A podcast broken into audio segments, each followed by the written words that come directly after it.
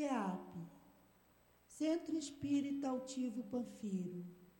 Uma casa de amor. Tá sem som? Boa noite. Boa noite aos nossos ouvintes. Que Jesus abençoe a nossa noite de sono.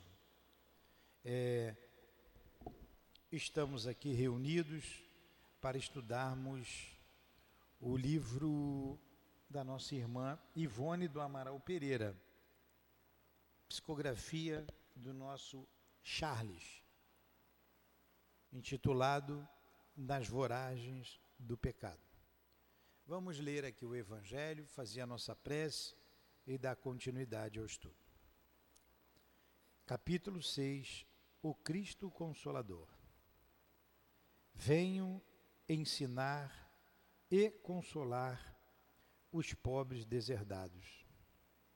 Venho dizer-lhes que elevem sua resignação ao nível de suas provas, que chorem, visto que a dor foi consagrada no jardim das oliveiras, mas que esperem, pois os anjos consoladores também virão enxugar suas lágrimas. Trabalhadores, Arai o vosso campo, recomeçai no dia seguinte a rude jornada da véspera. O trabalho das vossas mãos fornece o pão terrestre para os vossos corpos. Mas vossas almas não são esquecidas, e eu, o divino jardineiro, as cultivo no silêncio dos vossos pensamentos. Quando a hora do repouso soar, quando a trama de vossas vidas escapar de vossas mãos e vossos olhos se fecharem para a luz, sentireis surgir e germinar em vós a minha preciosa semente. Nada se perde no reino de nosso Pai, e vossos esforços, vossas misérias formam o tesouro que deve vos tornar ricos nas esferas superiores, onde a luz substitui as trevas e onde o mais despojado de todos vós talvez seja o mais resplandecente. Amado Jesus, mais uma vez nos reunimos em Teu nome em nossa casa de amor para estudarmos a doutrina espírita. Ajuda-nos, Senhor, inspirando-nos, protegendo-nos, amparando-nos, amparando a nossa casa e trazendo para junto de nós, como em teu nome invocamos, o nosso irmão altivo, diretor da nossa casa, com os espíritos guias do SEAP, a nossa irmã Ivone, o espírito Charles, responsáveis pela obra que iremos estudar a minha querida Lourdinha, em nome desses espíritos amigos, queridos, em nome do amor, em nome do nosso amor, Lourdinha, do teu amor, Jesus, e do amor de Deus, nosso Pai, acima de tudo, iniciamos os estudos da noite de hoje. Que assim seja. Graças a Deus.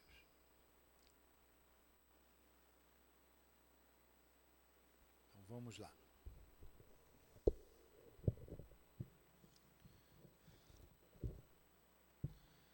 Nós vamos agora para a segunda parte do livro. Vimos na primeira parte todo o problema, toda a trama que se desenrolou em torno da rainha Catarina de Médici, da família La Chapelle, é, do capitão Narbonne, o príncipe de Guise e a nossa irmã Otília. Mais especificamente, Otília e depois de dizimada a família de La Chapelle, Ruth Carolina irmã mais nova, caçula, de uma família de seis irmãos, ela vem se vingar daquele que foi o algoz de sua família. Então entramos na segunda parte do livro. No meu livro, página 143. Segunda parte. Um consórcio odioso.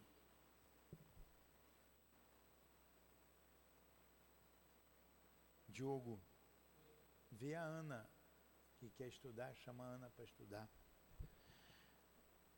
Por telefone. Um consórcio odioso.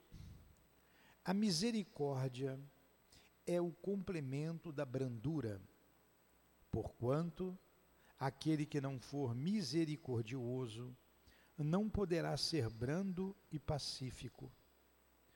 Ela consiste no esquecimento e no perdão das ofensas. O ódio e o rancor denotam alma sem elevação nem grandeza. O esquecimento das ofensas é próprio da alma elevada, que paira acima dos golpes que lhe possam desferir.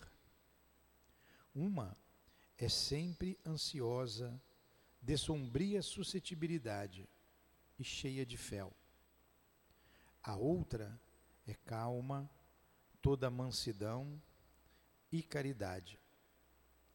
Ai daquele que diz: Nunca perdoarei. Esse, se não for condenado pelos homens, sê-lo-á por Deus. Com que direito reclama ele o perdão de suas próprias faltas, se não perdoa dos outros? Jesus nos ensina que a misericórdia não deve ter limites quando diz que cada um perdoe o seu irmão, não sete vezes, mas setenta vezes sete. Allan Kardec, o Evangelho segundo o Espiritismo, capítulo 10. Então, a nossa irmã Ivone inicia a segunda parte da história com essa passagem do Evangelho segundo o Espiritismo, falando do perdão. Estranhos Projetos é o título desse capítulo. O capitão da fé terminara a ceia, mas continuava só e pensativo à mesa na solidão inalterável da sua residência. Deveria preparar-se para visitar a sua igreja preferida, a fim de assistir aos ofícios da noite, quando Rupert se aproximou em continência militar, esperando em silêncio ser interrogado. Luís era delicado e amável para com os servos e não o fez esperar. Fala, Rupert. Meu senhor, três mensageiros trazem cartas para Vossa Alteza, mas declaram que só as entregarão pessoalmente. De onde vêm os mensageiros? Um é de Sua Majestade, a nossa amada rainha. O outro vem da parte da, do, do Senhor Excelentíssimo Monsenhor de B. E o terceiro é enviado pela senhora Condessa de Louvigny. De Louvigny. Surpreso, mas sem perder tempo, o estudante de teologia ordenou: manda-os entrar sem demora o da condessa em primeiro lugar. Rupé saia a fim de se desincumbir da tarefa. Des, desculpem. Rupé saía a fim de se desincumbir da tarefa, mas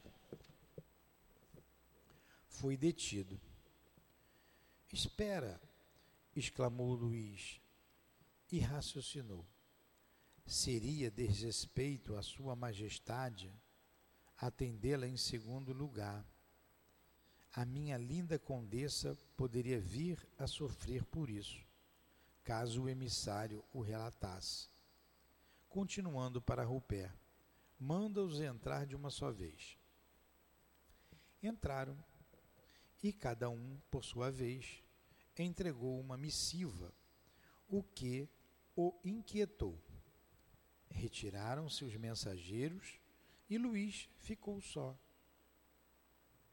Conquanto seus criados já houvessem notado certa alteração nos seus hábitos diários, ainda não se confirmara nos mesmos a sensível modificação que posteriormente adviria. Continuava ele, cumpridor dos seus deveres militares, o mesmo devoto intransigente e fanático, estudante aplicado, varão severo nos costumes. Mas quem lhe prestasse maior atenção, observaria que se tornava mais exigente com o próprio vestuário que seus cabelos eram mais demoradamente penteados, não obstante usá-los curtos, as botas mais polidas e as refeições. Durante o estudo, detinha-se distraidamente, fitando o vácuo, em completo alinhamento de si mesmo, enquanto o vago sorriso enternecido lhe vagava pelos cantos dos lábios e insólita doçura lhe velava os olhos, de ordinário vivos e penetrantes. Havia três dias que, por isso mesmo, chegava à igreja muito após as solenidades dos, do Ângelus, não tomando parte, portanto, nos cânticos vesperais, o que muito contristava o capitão que se via forçado a abrir o coro sem a voz possante do seu melhor aluno. Pois, por essa época, muito raros eram os bons cantores, sendo que somente o clero poderia contar com as vozes bem trabalhadas. Porque estivesse só, ao receber a correspondência de Narbonne, compreendeu que Sua Majestade não se inteiraria do desapreço que no momento por ela testava, e quebrou o lacre do primeiro invólucro, isto é, abriu exatamente a missiva da sua amada, com quem ternamente se avistara hora antes. Tratava-se de epístola apaixonada e veemente, dramática e forte, ao sabor daquela época vibrante, quando as paixões irrompiam, avassaladoras, num ímpeto indomável que tudo destruiria ou tudo realizaria a própria passagem. Leu-a acometido de emoções crescentes, sentindo ligeiro tremor nas mãos e angústia no coração, enquanto o senho se carregava. Despeço-me de ti, meu bem-amado cavaleiro, dizia a missiva, por um período que não poderei precisar, se longo ou breve, mas realmente com uma alma dolorida pela ausência que entre nós ambos se estabelecerá. Sua Majestade, a nossa augusta rainha, na sua admirável justiça, houve por bem admoestar-me, hoje à tarde, pelo que conosco se passou a sacada do palácio da municipalidade, onde o meu coração foi agraciado com a tua presença e as tuas demonstrações afetivas. Por sua ordem, deverei ingressar hoje à noite no retiro das irmãs franciscanas, onde espiarei em penitências e cilícios o erro de me ter revelado publicamente uma grande amorosa de ti com desrespeito à minha qualidade de dama do Palácio Real. Sinto-me muito infeliz e quisera morrer. Todavia, consola-me a certeza de que é pelo meu amado cavaleiro que sofro e que por ele serei lembrada quando, na solidão daquele claustro, onde rogarei ao céu que nos envie a almejada felicidade. Sua do coração, Otília de Louvigny, Condessa. Caramba, hein? Se eu recebo uma carta dessa, eu fico louco de paixão.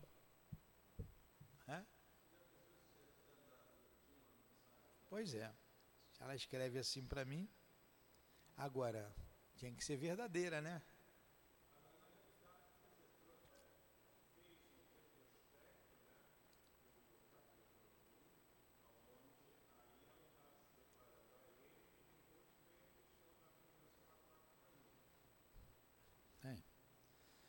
Leu e releu a carta, enternecido, sofrendo com sua autora, encantado, julgando-se realmente amado. E notou o nome que vagamente soubera por outrem, mas que agora ela própria concedia num gesto de confiança. Otília. Sim, ela se chamava Otília. Pronunciou baixinho duas, três vezes como quem acaricia com ardência, como que a sentir nos lábios a doçura inefável de ósculos consagrados por santificante amor. E murmurou, como sussurrando aos ouvidos bem-amados daquela ausente, sempre constante no seu coração, com voz dúlcida e envolvente, como se tivesse nos braços. Tem coragem, minha Otília bem-amada, tem coragem e confiança em mim. Teu cavaleiro não te deixará sofrer sozinha e indefesa, nas garras daquele abutre governante. Pobre órfã, pobre criança, desprotegida e inexperiente, numa sociedade corrompida como esta. Admira-me como Arthur abandone assim a irmã. Procurou o mensageiro cioso de enviar uma resposta reconfortadora, mas o servo retirara tão logo entregar a carta. Entretanto, abriu excitado as demais missivas. Tratava-se de meros convites para se apresentar com urgência à presença da rainha mãe e ao convento dos dominicanos onde residia aquele que o educara, isto é, Monsenhor de B, seu tutor e padrinho, superior respeitável a quem devia obediência. Dirigiu-se, porém, ao Louvre, em primeiro lugar, e como distava de sua residência, e fosse grande a ansiedade que o acometera, rompendo importante tradição, pela primeira vez serviu-se do cavalo trajando o uniforme honroso de estudante de teologia, ação que o tornou ridículo aos olhos dos criados e escandalizou os soldados da guarda do palácio. Felizmente, Rupert, vigilante, envolveu-o na capa ampla e ajeitou-lhe à cintura uma espada, o que lhe emprestou o aspecto clássico de um cavaleiro andante não obstante a rudeza do contraste, enquanto exclamava para o amo, tensionando acompanhá-lo: Meu senhor, é perigoso transpor os umbrais do Louvre des desarmado. Seguir-vos-ei. Estarei à vossa espera na antecâmara da sala em que fordes recebido. Catarina recebeu-o imediatamente, apesar do adiantado da hora e à primeira vista compreendeu o jovem capitão que a soberana se encontrava de mau humor. Ele cumprimentou-a respeitoso, mas não servilmente, como conviria a um príncipe e futuro lumiar do clero, e esperou em silêncio, como ordenava a etiqueta e o respeito aconselhava. A pérfida rainha mediu-o com os olhos frios, semicerrados, que jamais auguravam boa sorte para aqueles que lhe caíssem no, no desagrado.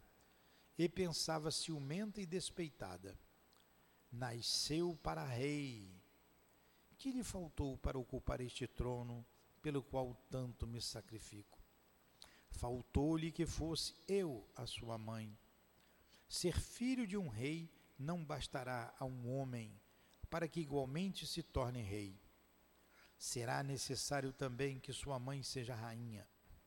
A ele faltou com efeito isso mesmo, apenas ser meu filho.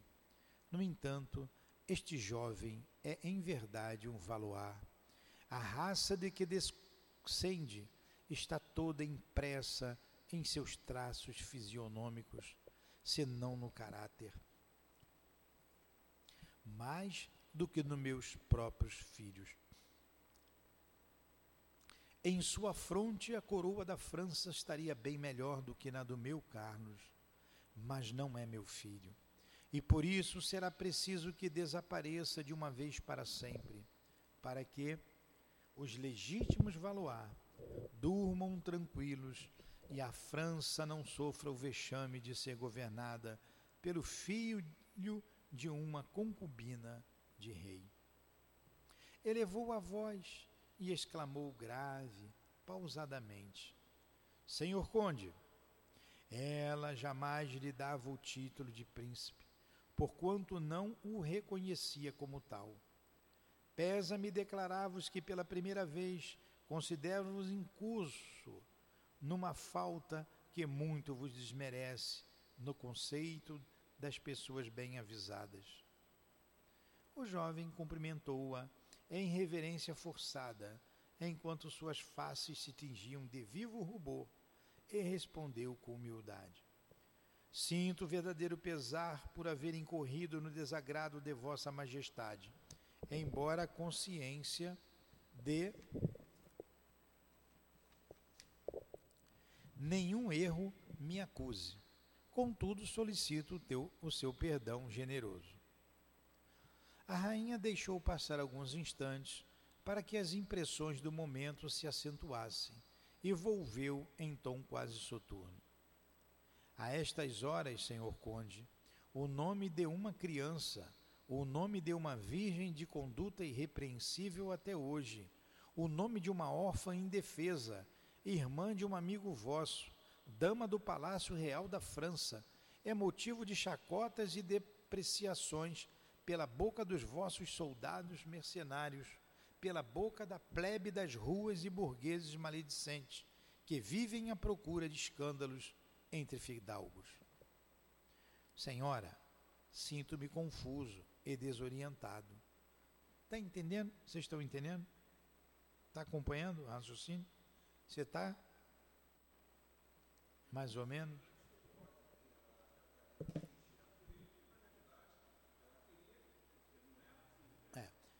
Então vamos lá. É, deixa eu falar aqui. O que está acontecendo? Nós terminamos a aula passada, o estudo passado, com aquela armação entre a Catarina de Médici, rainha de França, e a Ruth Carolina, com o nome de Otília, né? o nome falso de Otília. Então elas armaram para o capitão da fé. Ela se fez uma pessoa vulgar e não poderia ser assim, porque ela era uma dama da rainha. Mas foi tudo armação. E o que a rainha combinou com ela? Vou te punir. Vou te colocar num convento. Você vai ficar lá por uns dez dias, sofrendo. Você fará uma carta para o capitão da fé, amorosa, e eu vou chamá-lo aqui para é, uma conversa séria. Foi o que ela fez.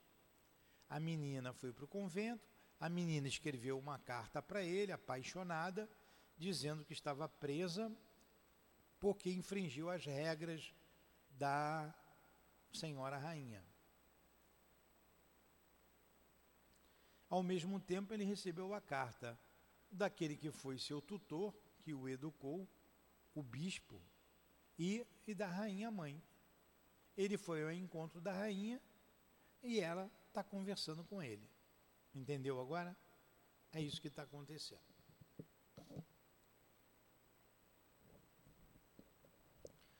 Aí ele diz para ela: Senhora, sinto-me confuso e desorientado.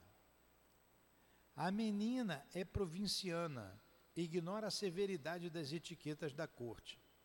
É simples e ingênua e deixou-se arrastar por um arrebatamento emocional próprio da idade, quase infantil que conta. Mas vós, senhor conde, sois homem experimentado, um fidalgo sobre quem pesam sérias responsabilidades, um militar chefe de um troço do exército da França e, acima de tudo, uma pessoa da igreja, quase inviolável. Senhora, por quem sois? Ouvi-me. Mas Catarina estudara bem o próprio papel na farsa que representava ao lado de Ruth de La Chapelle e contava com o resultado de seu sugestivo sermão. Contudo, portanto, quase dolorosa e maternal, sem lhe permitir explicações. O vosso procedimento desta tarde foi do domínio público uma virgem órfã, indefesa, tem a sua reputação comprometida.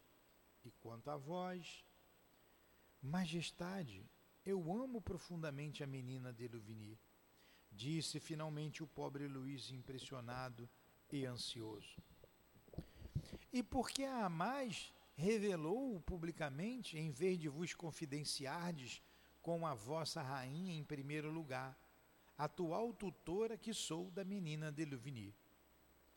Tem razão, Vossa Majestade, como sempre. Eu errei, incorri em falta grave, mas. Ama! E por que engordais assim a pobre órfã, se ligado à igreja, só vos falta o derradeiro juramento para obter ordens clericais maiores? No auge do entusiasmo amoroso e, considerando-se efetivamente réu de grande culpabilidade contra a mimosa pessoa de Otília, acossado como se achava pela poderosa sugestão de Catarina e pelo próprio sentimento que lhe transfigurava o coração, diante daquela rainha a quem profundamente respeitava, Luís depois um joelho em terra, curvou a frente como humilhado e balbuciou aflito. Tremente, o coração alvoroçado por inédito ardor. Majestade, sei que é generosa, amiga dos servos do trono e da França. Rogo, pois, a minha rainha e senhora a graça de poder desposar a menina de Louvigny, e eternamente estarei reverente aos seus pés. E a igreja, senhor conde? Pensai bem no que dizeis? Amo a igreja e continuarei a servi-la. Porém, a vida ser-me-á impossível. Serei um ser incompleto se não obtiver Otília de Louvigny por esposa. Ainda não me comprometi definitivamente com o clero. Sou apenas um noviço licenciado para o cumprimento dos deveres para com a pátria, sob o patrocínio da mesma Igreja. Rogo a intervenção de Vossa Majestade, facilitando-me a dispensa para os esponsais.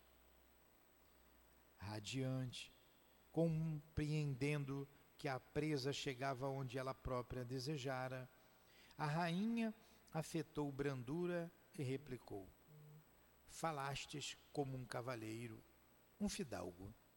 Senhor Conde, todavia a empresa que acabais de me confiar não será fácil para uma pobre rainha. Está entendendo? Ela, nesse, nessa, nessa história enredada, nessa grande mentira inventada por ela e pela menina, chamou o conde, né, o, que na verdade ele era um príncipe, e quis passar um sabão nele. Ele, profundamente apaixonado, se ajoelhou e pediu a mão da, mina, da menina em casamento. E ainda mais, pediu que ela intercedesse junto ao, ao clero por ele. Foi isso que aconteceu. Entendeu? E ele chegou onde ela queria. E porque a mais revelou publicamente em vez de. Não, desculpem. Ele falou como um, um conde, né?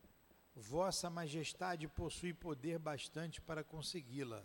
Todavia, dizei, conde, se Vossa Majestade aprova meu enlace com Mademoiselle de romperei meus compromissos com a Igreja de qualquer forma. E fareis bem, senhor conde, uma vez que não mais lograreis fidelidade pessoal para os futuros deveres sacerdotais. Ele tensionava ser um sacerdote então ele disse que vai romper com a igreja. E era tudo que a rainha queria. Porque a história contada pela menina, ela achava que ele queria tomar o trono, apoiado pela igreja. Ele rompendo com a igreja, ficaria tudo mais fácil, né?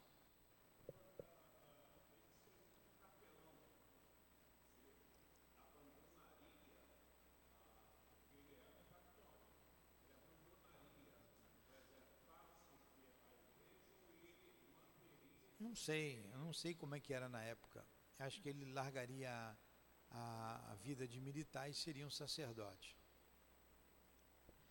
Entre mentes, a entrevista com o superior do convento, onde se preparava para o melindroso evento do sacerdócio, estivera distante da hipócrita mansidão verificada com a rainha mãe.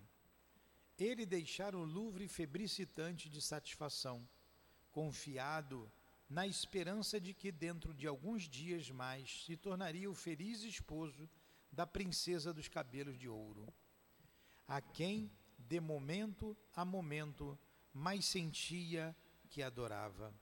Jamais um homem se entregara a uma paixão de amor com maior rapidez e veemência. Jamais um coração se desdobrara em exaltações mais puras e fortes mais intensas e legítimas, como fazia aquele fanático religioso que, igualmente, no amor, se revelava fanático e absoluto. Talvez, devido à própria inexperiência em assuntos sentimentais, ou de certo a vida disciplinar mantida entre a cela convencional e o rigor do quartel, desamparado sempre o seu coração do afeto de uma família, mais ardente e ansioso se encontrava pela posse do seu primeiro amor, mais devotado e insofrido ante a expectativa de amar e ser amado. Agarrava-se agora à ideia do matrimônio com o entusiasmo que o impelira à defesa da igreja, supostamente ameaçada, ou como sedento que buscasse a correnteza num desafogo incontrolável, certo de que Otília necessitava do seu apoio, de sua proteção constante.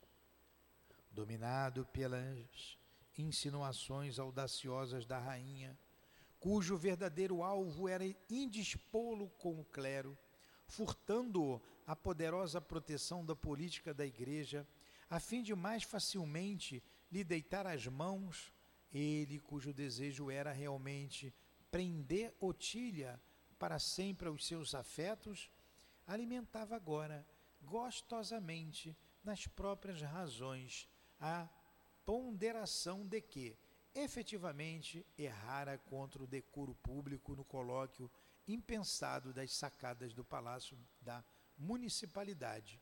Colóquio que teria ferido a reputação adorável da menina, e que, porquanto à sociedade e a ela mesma, a própria consciência e a Deus, devia a mais augusta reparação. O matrimônio para que nem o matrimônio, para que nem o seu, nem o nome de Ludmilla viesse a sofrer depreciações de quem quer que fosse. Agora você vê, ele era um homem tão correto que ele, ó, só tem uma maneira de reparar isso, eu pedi ela em casamento. Estava apaixonado.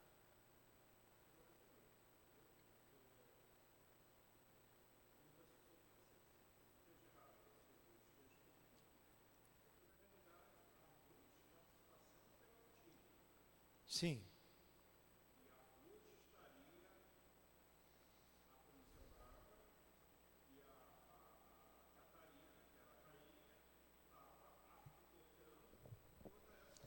Sim.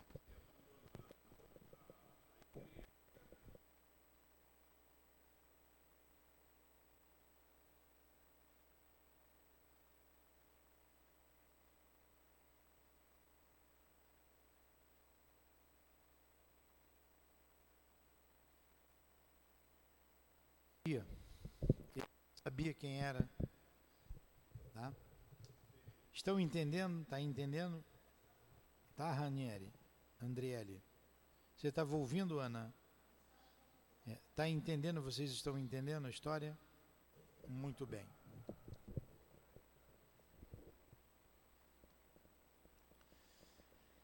É, seriam. Onde que eu parei aqui? Deixa eu me achar. Então ele disse que vai se casar, né?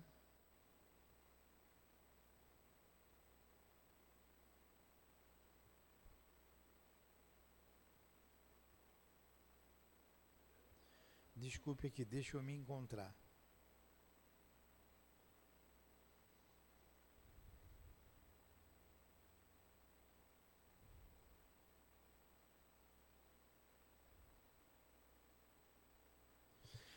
Seriam certamente conceitos exagerados, escrupulosos, escrupulo, escrúpulos excessivos e demasiadamente delicados para uma época em que as mais displicentes aventuras sentimentais se realizavam no seio da própria nobreza. Mas, em qualquer época, existem também almas singulares, talvez delicadas e sinceras, que se furtam a tais ou quais vilanias, embora se chafurdem em outras tantas. O que ele está dizendo ali, a, a, a, a, atitude dele é, era exageradamente escrupulosa. Numa época que a própria nobreza traía, era uma, uma, um, é, eram inescrupulosos. Mas ele, com um caráter muito nobre, né, falhou em outra área, o fanatismo religioso. Né?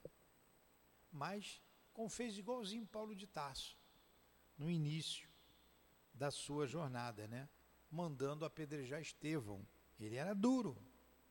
Quando conheceu Cristo, ele modificou. E o capitão da fé também era um homem duro, porém seguro daquilo que estava fazendo. Era pela igreja. A igreja estava sendo posta em risco. E ele foi defender a igreja católica. Santa ignorância, né? Fora, portanto, acre o entendimento entre Luís e seu padrinho superior.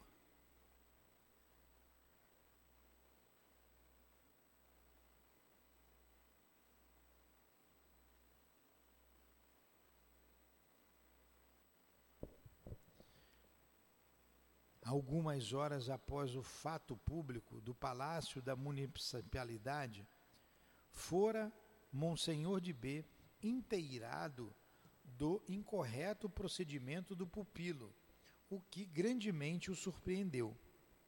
Procurou então falar-lhe imediatamente, prevenindo a inconveniência do futuro que se esboçava, e com ele se entendendo na noite daquela, daquele mesmo dia, tentou convencê-lo a desviar-se da tentação visível pois não tinha dúvidas de que tão estranha e súbita transformação nos hábitos do seu discípulo seria a obra satânica por excelência, operação das trevas que planejariam a sua perda nas voragens do abismo.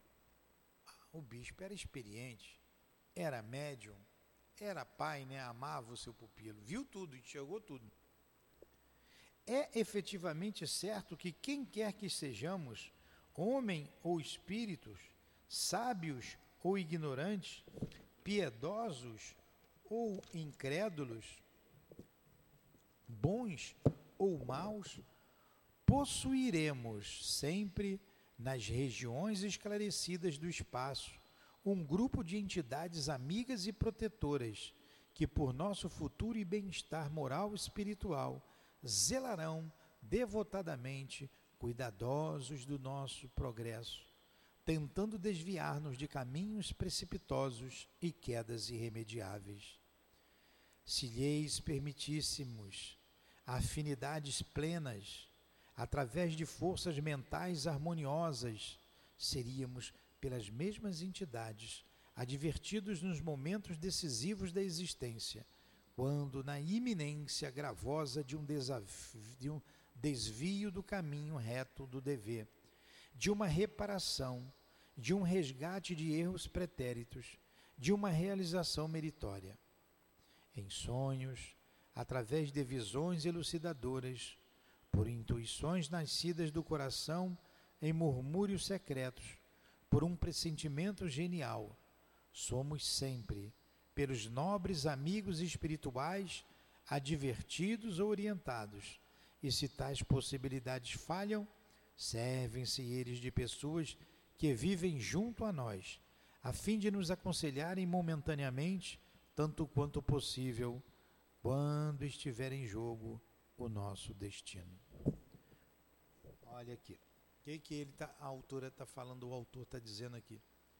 Todos nós temos pessoas que nos amam no mundo espiritual. Sejamos bons ou maus, sejamos quem sejamos. Eles intercedem por nós para a gente não fazer grandes bobagens. E mesmo assim, quando a gente não escuta através da intuição, eles se usam de pessoas, como foi usado aqui o Monsenhor, para diverti-lo. E o advertiu de tudo, da grande cilada que ele estava envolvido. E o Monsenhor te, temia que ele viesse a morrer. E é o que vai acontecer, Linéia. Ele vai morrer. Você está dormindo, Linéia?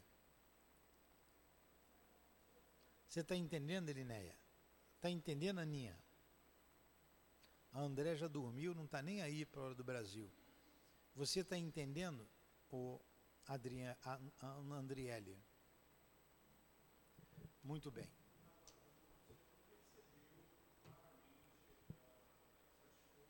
Sim.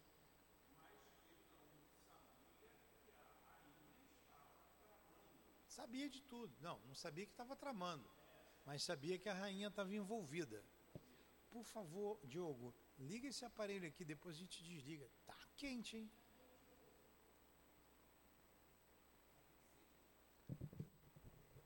Vamos lá. Eu estou lendo bastante, mas vocês estão entendendo a história, né?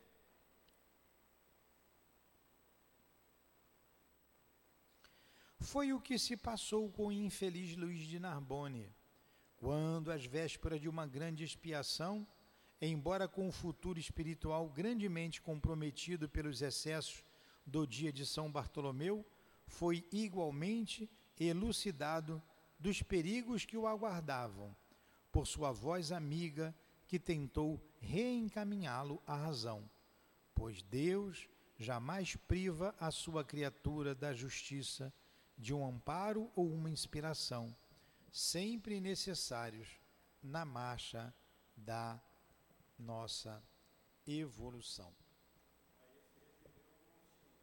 Ao Monsenhor. Olha, nós lemos aqui 45 minutos. Eu leria continuamente, porém, a gente vai interromper aqui, tá? E semana que vem a gente continua essa história. É.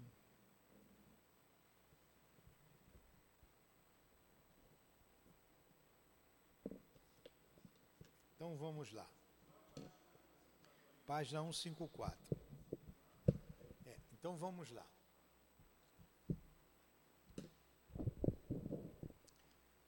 Vamos fazer um pequeno resumo da história. Vocês querem que eu faça um resumo da história desde o início ou só o que eu li hoje? De novo, desde o início? E se eu tiver metido nesse rolo aí também? Se eu não fui lá o um outro sanguinário ali desse, desse rolo aí. Mas vamos lá. Ó. Vivia uma família muito digna, tinha os brasões da França, numa cidade afastada de Paris, fronteiriça com a Alemanha, a família de La Chapelle. Era um casal com seis filhos, cinco homens e uma menina, a bela Ruth Carolina, de cabelos de mel. E o irmão mais velho, chamado Carlos, a amava muito e ela também o amava, como um verdadeiro pai. Ela tinha ele como pai e o pai como pai. Ela tinha dois pais. Ela era muito querida, porque era a única menina da família, era paparicada. E ele educou a filha, educou a irmã, ele mesmo cuidou da educação da irmã. Ela era caçula, para que ela se casasse com um príncipe na Alemanha. E ela era muito prendada e educada. Só que eles, é, e o irmão era médico, era formado em medicina e pastor da igreja protestante. Ele se tornou protestante, deixou de ser católico. O catolicismo era a religião oficial da França e de vários países europeus.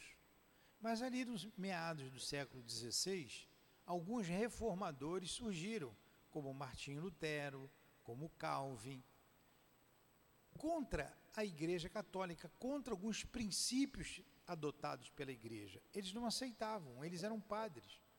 E isso foi conhecido pela história como a primeira reforma da Igreja. Então se formou o protestantismo.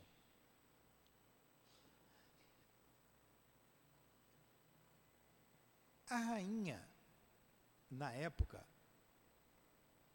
a Catarina de Médici, se dizia católica, né? era a igreja, era, era, era a religião oficial, mas ela não tinha nada disso com ela. Ela tinha o interesse do trono, queria defender o trono para sua família.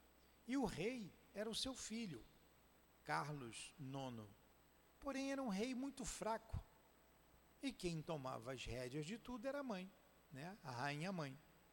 Ela era viúva de é,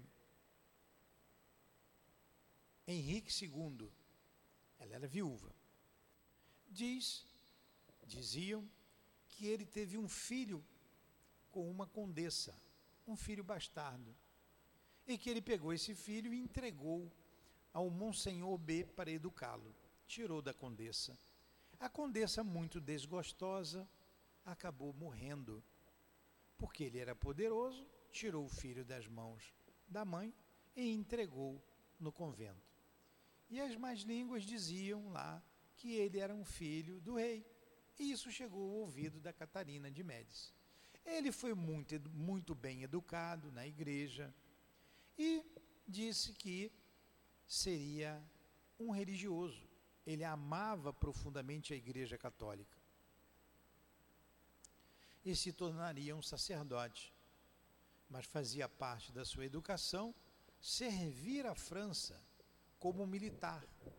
E ele fazia parte do de um dos comandantes da rainha mãe. Embora também tivesse todo o apoio da igreja.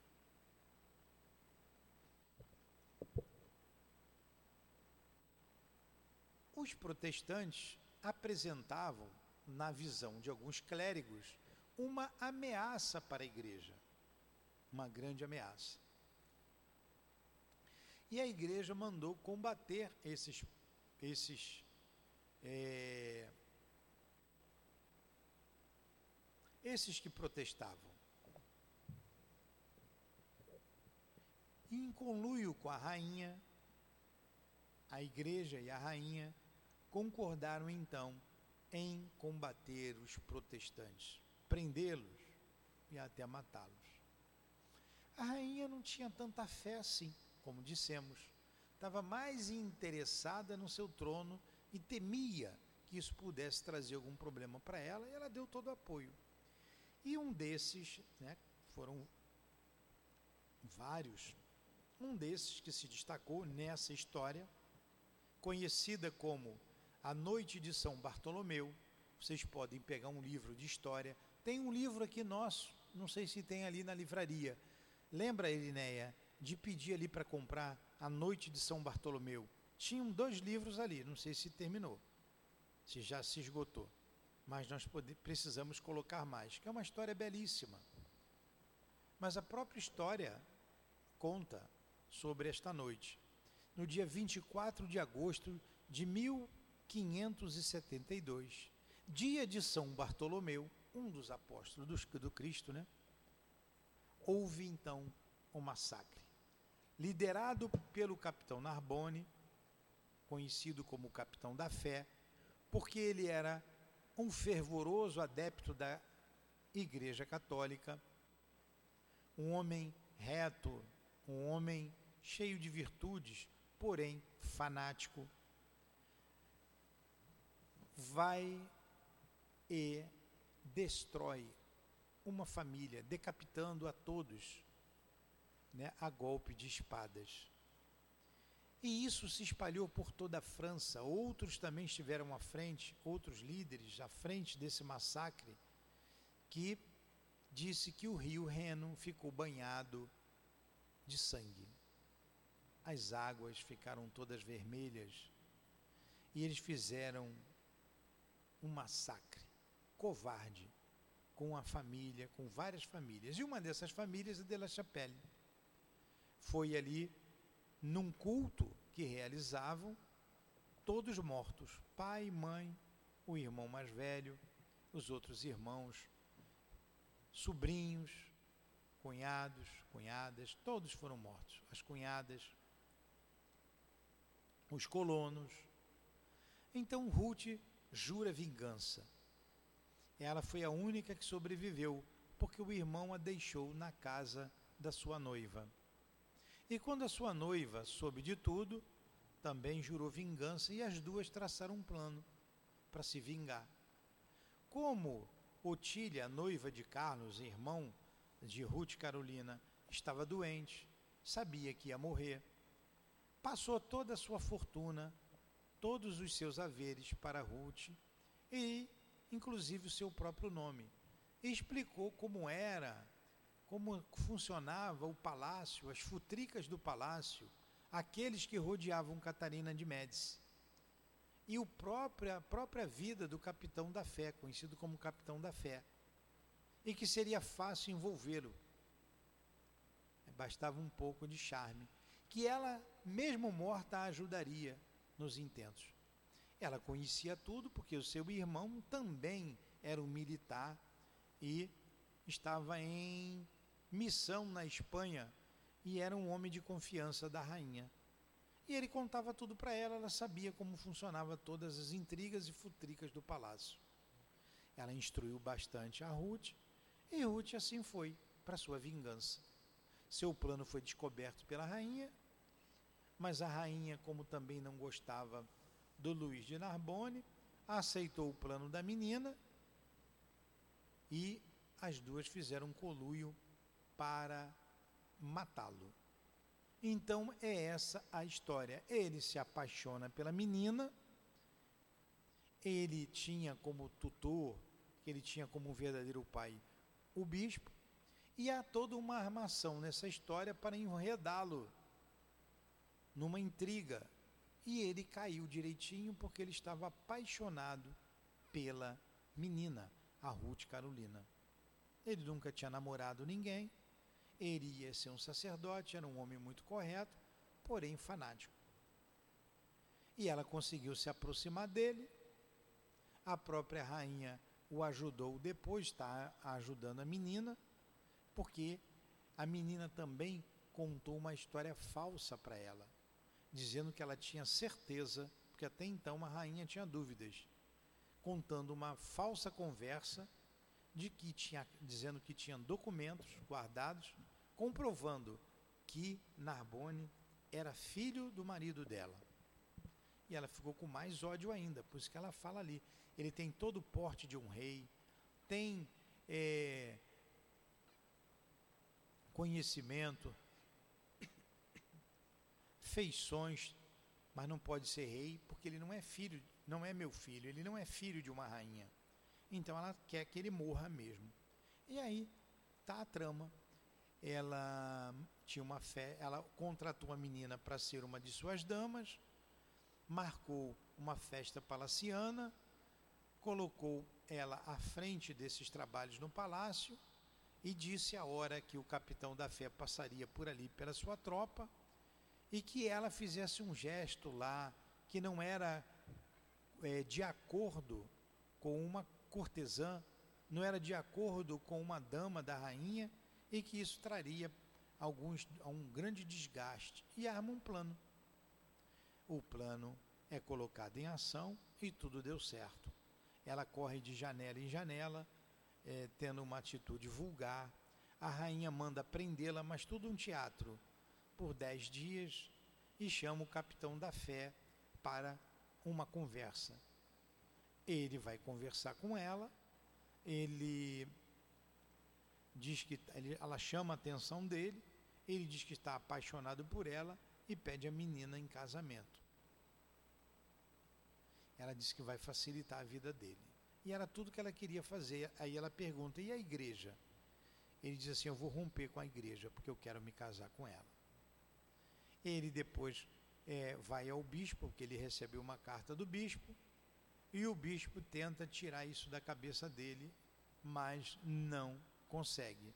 Recebeu uma carta também apaixonada da menina Catarina, da, da menina é, Ludovic, Ruth, né? Ruth, Ruth Carolina, agora é, Otília, apaixonada, ele se deixa levar pelas palavras dela, e aqui a gente parou a história. Continuaremos semana que vem. Encurtei bastante para dar tempo, faltou um minuto para as sete horas. Entenderam a história? Jesus, terminamos o nosso estudo. Agradecemos a nossa irmã Ivone, ao nosso irmão Charles, ao nosso irmão Narbone, a todos vocês que se fazem presentes e que participaram dessa história marcante na vida de muitas pessoas e como foi dito, ainda hoje esse problema não foi resolvido, passados mais de quatro séculos. O que faz o ódio, o que faz a falta de amor, a falta de perdão. Por isso o Senhor nos conclamou a perdoar os nossos inimigos não se apenas sete vezes, mas setenta vezes sete. Esse grande ensinamento em que estamos tendo acesso nessa história tão triste, possa servir, Senhor, de baliza para as nossas vidas de espíritos imortais. Muito obrigado. Muito obrigado a Dona Ivone, ao Charles, a todos vocês. Muito obrigado ao Altivo aos guias desta casa de amor, que nos propiciam esses momentos de enlevo com a literatura, com o estudo da doutrina espírita. Muito obrigado, Lourdinha, pelo teu amor. Obrigado, Jesus, em nome do teu amor, Senhor, do amor de Deus acima de tudo, do amor que vibra nesta casa, do nosso amor. Minha querida, encerramos então os estudos da tarde, noite de hoje. Que assim seja. Graças a Deus.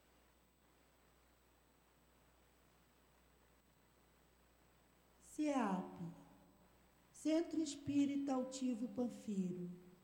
Uma casa de amor.